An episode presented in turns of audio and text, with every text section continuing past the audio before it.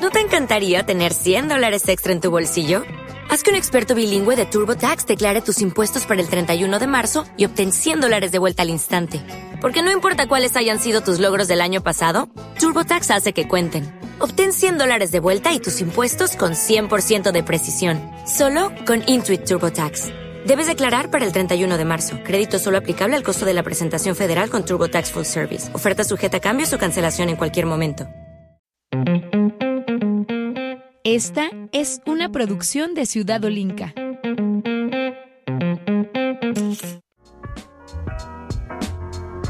Mi nombre es Ernesto del Toro, soy de aquí de la ciudad de Guadalajara y estoy presentando un libro de ensayo que se llama Caja llena de cajas, eh, algunas consideraciones sobre la discusión social.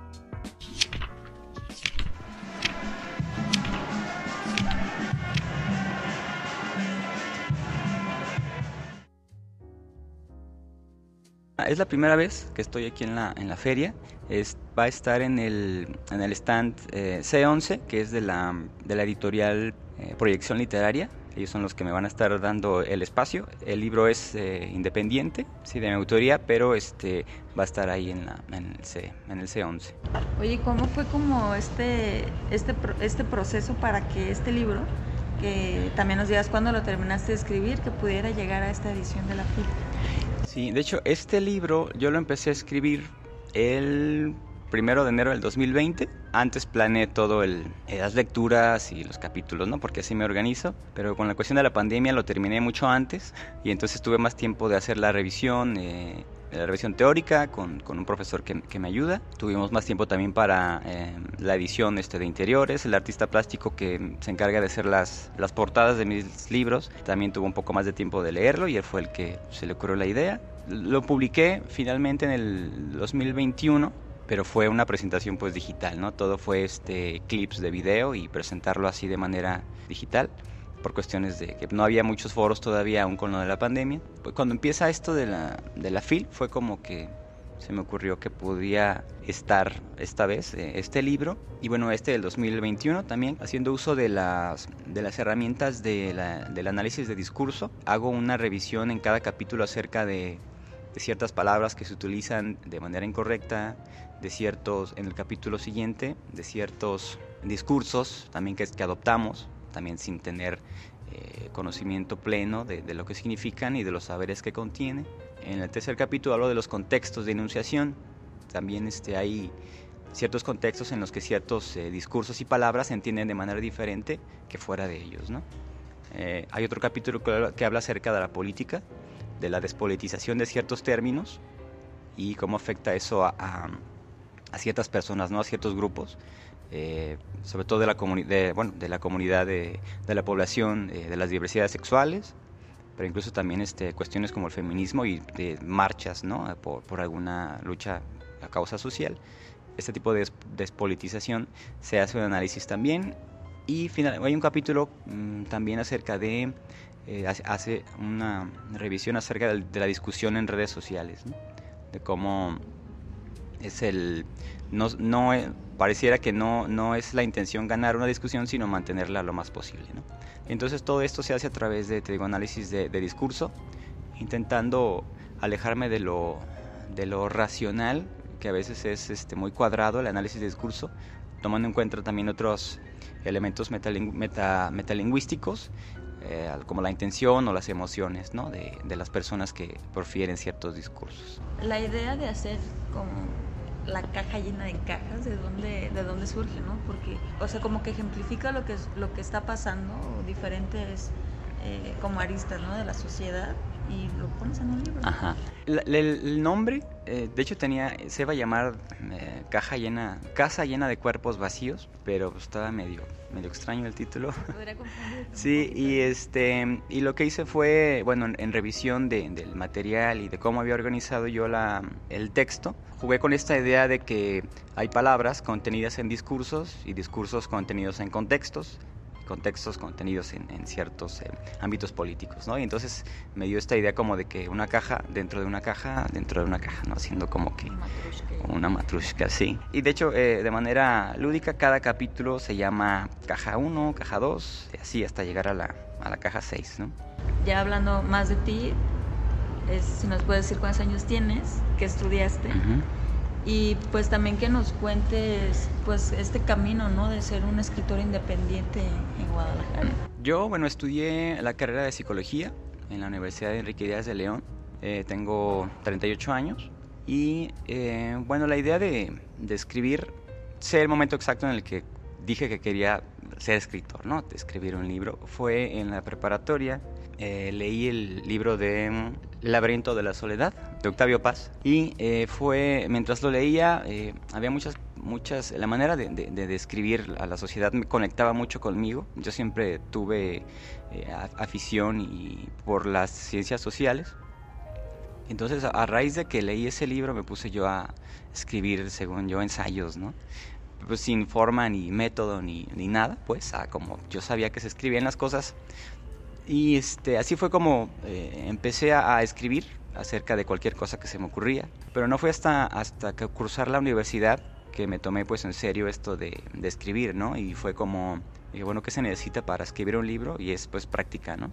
Y entonces eh, creo el, el, blog en esto del todo con la intención de que, bueno, que, eh, que cada publicación que yo tuviera fuera como práctica, ¿no? Práctica de la escritura. Empecé escribiendo ensayos de tres párrafos, ¿no? Que bueno, para mí era muy difícil, pero bueno, con el tiempo fui este, mejorando. Asistí, bueno, a talleres de, redacción, de corrección y pues creación literaria. Y fue este como, como la manera en que por, fin descubrí que, que, podía hacer algo bien, ¿no? O algo bueno, tener un, contenido que pudiera ser este, compartido con las personas. Y cuando surge la idea de hacer el libro es cuando ya tenía yo un montón de ensayos que dije, bueno, esto podría eh, hacer una compilación para un libro, ¿no? Eh, lo hice, lo, lo, organicé, lo envié a algunas editoriales, pero en primera pues yo era un escritor, pues era un primerizo, ¿no? Y muchas editoriales se enfocan más en, en lo que es novela, o lo que es poesía, muy poco para ensayo, de hecho las ediciones que tenían de ensayo pues eran como revistas engrapadas, ¿no? Y como fanzines, así, y pues yo quería como que un libro, libro, ¿no? Y entonces me puse pues a, investigar desde registrar la obra, busqué una imprenta y pues fue preguntando y equivocándome y pues y los errores pues me costaban dinero y entonces tuve que ponerme este eh, a hacer este como que ser bien organizado para bueno, poder publicar un libro, ¿no? Una vez que publico el primero, tuve mucha experiencia y para el siguiente, pues ya fue irme directo a lo independiente, no buscar editorial, sino pues de manera independiente. Y lo que implica también es que hagas tú las, las portadas, que sea la ilustración, también va, va por tu cuenta. Claro, sí. De hecho, tengo la gran ventaja de que tengo, eh, bueno, un buen amigo mío es, es artista plástico es José Madimo, de aquí de Guadalajara. Él es el que me ha este, ayudado con las portadas. Yo le paso el texto, él lo lee y bueno, surge con la idea, ¿no? Y generalmente su trabajo me gusta mucho y hay una que otra modificación y, este, y él es el que se ha encargado de, de, las, de las portadas. La maquetación, contraportadas, todo lo hago yo. Y este, pero sí, este, la cuestión de, de, la, de lo visual se encarga este, de este artista. Oye, y ahorita mencionabas algo como bien interesante, ¿no? De por qué el ensayo no tiene como tanta proyección como otros géneros literarios. Sí, mira, el ensayo, pues sí es este es una muy una herramienta muy buena para pues de expresión de ideas, ¿no? Pero durante muchos años con la cuestión de las redes sociales, todo tiene un tono ensayístico, incluso hasta hablar de un partido de fútbol o de por qué te gusta un tipo de música y no otro tiene este como este tinte ensayístico en todo lo que se escribe y entonces creo que eso ha ido en, demérito de, tal vez el ensayo como género, ¿no? Pero bueno, sí hay este quien se dedica al, ensayo. El, mío es un ensayo más académico, pero bueno, hay ensayos literarios.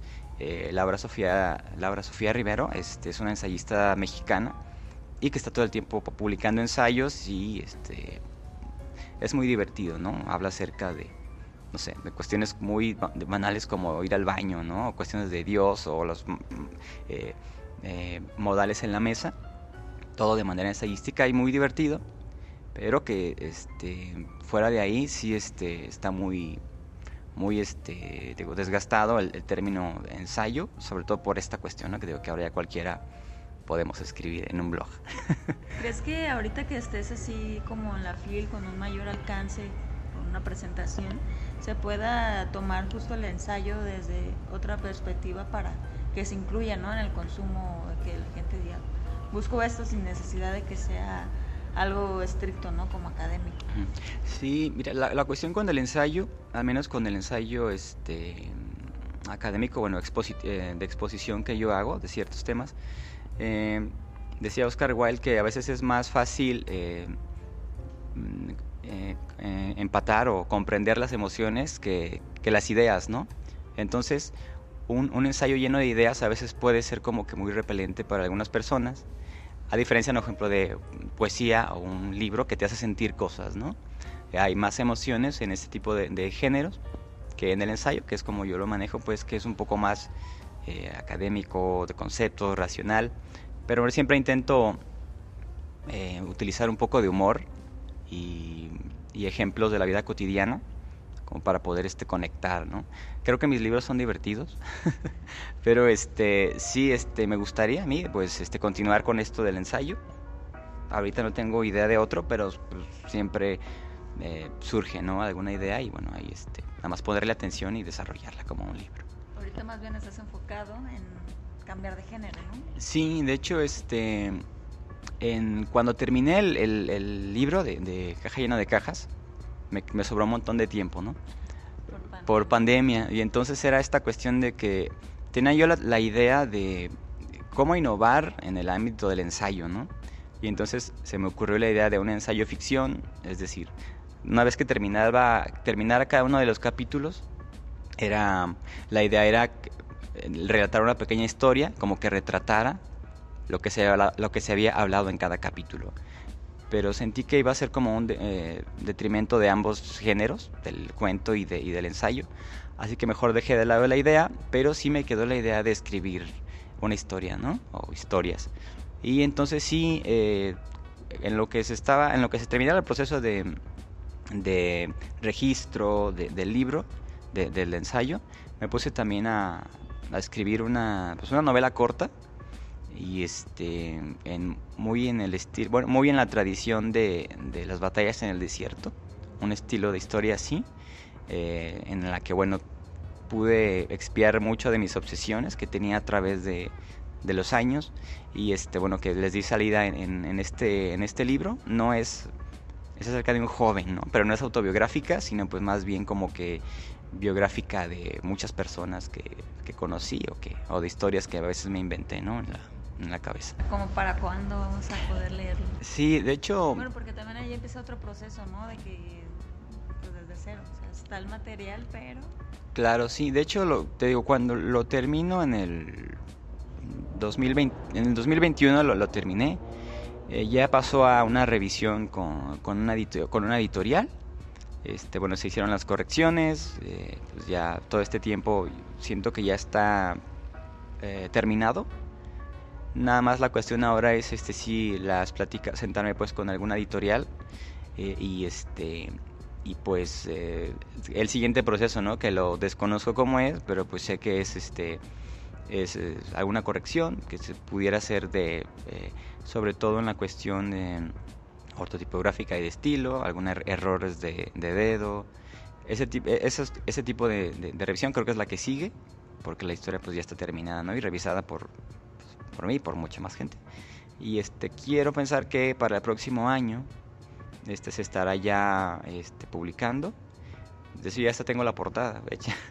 Y entonces ya nada más es cuestión de, pues, de que avance con alguna, eh, con alguna editorial. Quiero pensar que con proyección literaria este será, porque pues ya este lo platicamos hace unos días, también lo de la novela. Y pues esperar a ver qué si, si me salió este ejercicio ¿no? literario que me gusta hacer cosas que no, que no, que no soy bueno haciendo hasta que soy bueno, ¿no? Y entonces, bueno, ahora es la prueba de fuego. ¿Qué tan importante consideras que es, pues, la lectura para, para las personas, ¿no? también como, como esta, este ambiente, ¿no? Que hay en, en Guadalajara. Creo que la, la lectura es, este, pues es vital, ¿no? Para, para un montón de cosas. Eh, la lectura como proceso eh, mental te ayuda mucho a, codificar y decodificar símbolos, ¿no? Y eso es la, base de, de desarrollar un pensamiento organizado, crítico, y este hasta para poder expresar a veces cosas que uno no sabe a cierta edad no a veces no sabes cómo expresar cosas entonces la lectura te da siento que te da ciertas eh, herramientas no te da a conocer ideas conceptos palabras que a lo mejor tú no conocías pero que alguien ya las dijo y las dijo de manera pues este más eh, cuánime o bella no creo que también la, la, lectura una vez que se llega a un punto en el que lo haces por gusto nunca te aburres no si tienes un, un libro ahí a la mano que puedes releer o leer y es, es, vital para seguir entendiendo el mundo porque la manera de contar historias ha cambiado, influido mucho pues por la televisión y las series y se ve reflejado ¿no? en, ciertos libros actuales y que está padre pues porque es otra manera de una manera dinámica de leer una historia eh, ya sin tanta eh, descripción eh, innecesaria sino yendo directo a la acción a la emoción y acompañando a, una, un héroe o una heroína en un viaje, ¿no? A un grupo de héroes en muchos viajes, aquí en este mundo o en otro. ¿Y tú qué lees? Yo, ¿qué leo? Mm, fíjate que, bueno, leo mucho filosofía y ensayos. tengo eh, muchas lecturas, duré mucho tiempo leyendo a Pierre Bourdieu, Slavoj Zizek, que son pues este, autores que me han influido mucho, ¿no? Y son como base de muchos de mis trabajos. Pero en cuestión ya literaria, me gusta las novelas eh, como de historias sencillas. No leo ciencia ficción, me encanta y amo mucho el libro de El libro salvaje de Juan Villoro, ese me encanta. Eh, bueno, las batallas en el desierto y aunque no no este consumo de más, mucho ese tipo de literatura, Edgar Allan Poe. Cuando empecé a leer, este, descubrí a Edgar Allan Poe y iba a librerías y todo lo que tuviera que ver con Edgar Allan Poe lo compraba. Se pudieran hacer analogías de la sociedad actual, que de hecho los tres libros tienen como base una historia de, de Edgar Allan Poe.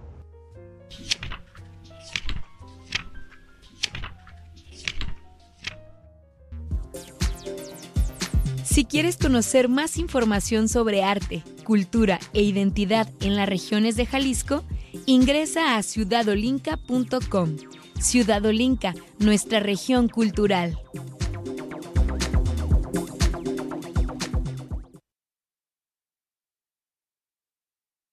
Como nuevo cliente de Western Union, puedes disfrutar de una tarifa de envío de 0 dólares en tu primera transferencia internacional de dinero en línea. Envía dinero a los tuyos en casa de manera rápida, fácil y conveniente. Visita westernunion.com o descarga nuestra app hoy mismo y tu primera tarifa de envío corre por nuestra cuenta. Aplican ganancias por cambio de moneda. No disponible para tarjetas de crédito y envíos a Cuba. Servicios proporcionados por Western Union Financial Services Inc. NMLS 906983 o Western Union International Services LLS NMLS 9069 85